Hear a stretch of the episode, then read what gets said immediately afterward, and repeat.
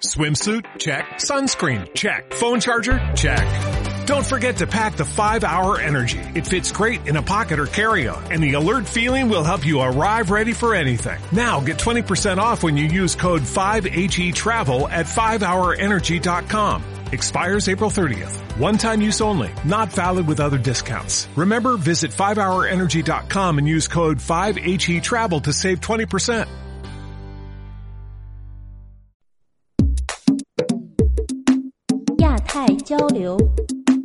Asia,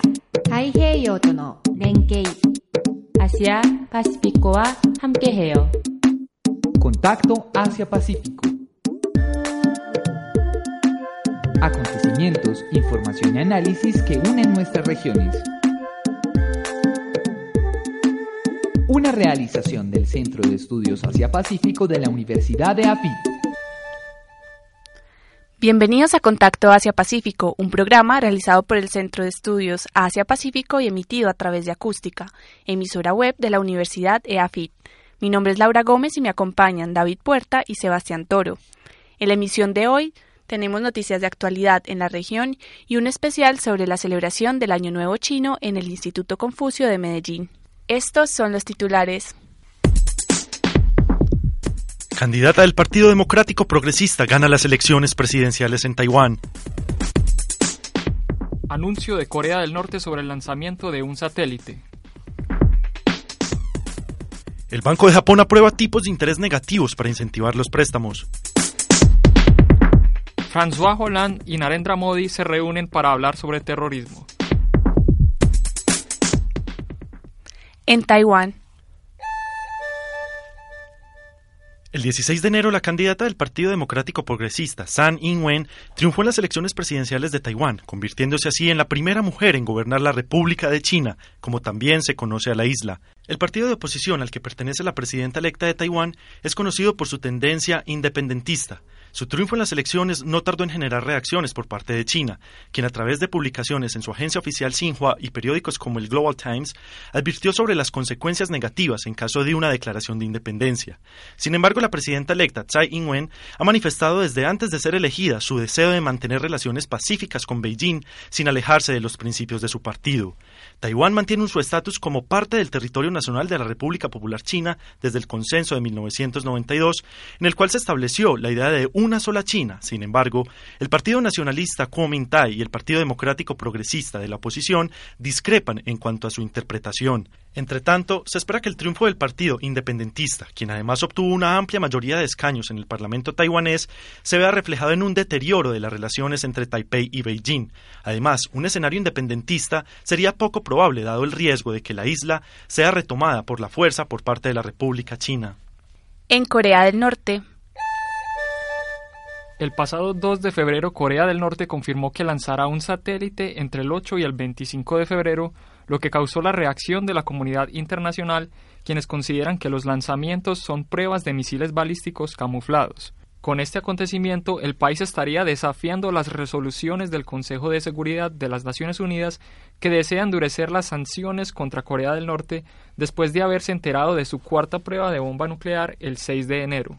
A pesar del aumento de las actividades en la estación de lanzamiento del SOGE y del incremento de sus capacidades, la mayoría de expertos cree que Pyongyang está lejos todavía de lograr mandar misiles balísticos intercontinentales.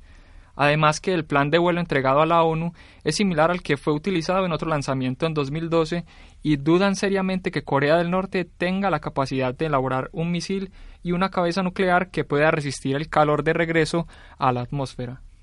En Japón, El Banco Central de Japón anunció el pasado 29 de enero la implementación de intereses negativos al menos 0.1% que penaliza a los bancos que no den créditos. Con una inflación casi nula, un consumo doméstico en negativo, una producción industrial en ralentización y la desaceleración de la economía china, la economía japonesa no está en su mejor momento.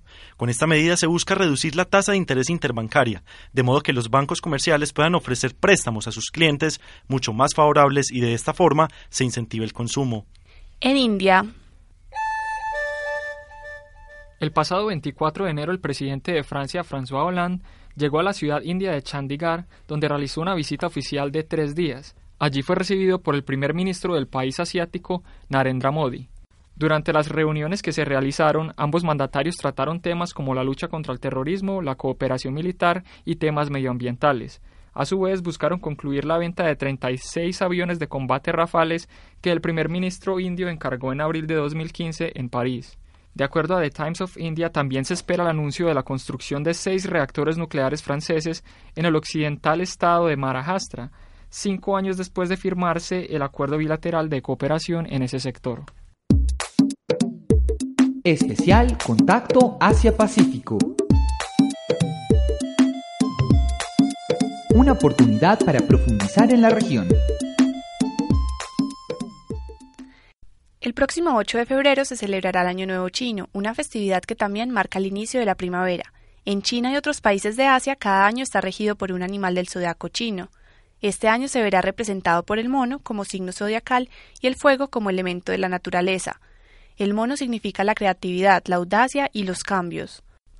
Contrario a lo que piensan en otros países, para los chinos, cuando su signo del zodiaco coincide con el signo del año en curso, significa que no se tendrá buena suerte. Por eso se recomienda a las personas cuyo signo es el mono utilizar algo rojo para protegerse durante este año.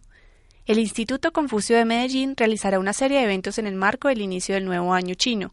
A continuación, Caterine Márquez nos hablará de los detalles. El Instituto Confucio de Medellín, como promotor de la lengua y la cultura china en la ciudad, eh, en este año, eh, durante la celebración del Año Nuevo Chino, eh, coordinará una serie de actividades que acercarán a la comunidad de afitencia, a la comunidad en general, al conocimiento de la importancia de esta gran fiesta para los chinos en China y obviamente toda la comunidad china en el mundo. Eh, el 8 de febrero constituye el primer día del Año Nuevo Chino. Tendremos un flash mob em, con un grupo de Kung Fu de la Universidad de Afit y nos estarán demostrando sus habilidades eh, marciales en Wu Qinxi y también en Kung Fu. Eh, adicionalmente tendremos la danza del león con un leoncito y también tambores, música tradicional. Continuamos en esta línea de música tradicional china el jueves 11 de febrero a las 6 de la tarde en el bloque 38 Auditorio 103, en el que tendremos a, la música, a la doctora en música Anastasia Novoselova eh, del Conservatorio Tchaikovsky, ella es especializada en música y en instrumentos tradicionales chinos y nos va a mostrar el kuching y otros instrumentos de viento. Eh, también tendremos una introducción pues a esos instrumentos para comprender eh, las dinámicas y el alcance pues de la música tradicional china y la importancia pues de esta en el mundo. También tendremos varias actividades culturales por las que los invitamos entonces a visitar la página del Instituto Confucio www.institutoconfuciomedellin.org donde se van a poder enterar acerca de todas las actividades que tenemos programadas para esta semana.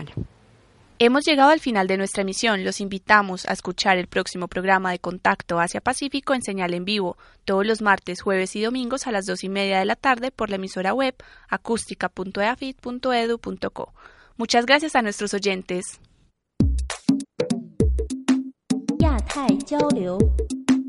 Asia,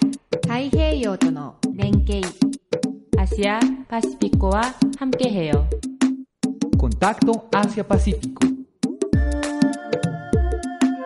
Acontecimientos, información y análisis que unen nuestras regiones. Una realización del Centro de Estudios Asia-Pacífico de la Universidad de AFIT. What if you could have a career where the opportunities are as vast as our nation, where it's not about mission statements, but a shared mission? At U.S. Customs and Border Protection, we go beyond to protect more than borders, from ship to shore, air to ground, cities to local communities. CBP agents and officers are keeping people safe. Join U.S. Customs and Border Protection and go beyond for something far greater than yourself. Learn more at cbp.gov/careers.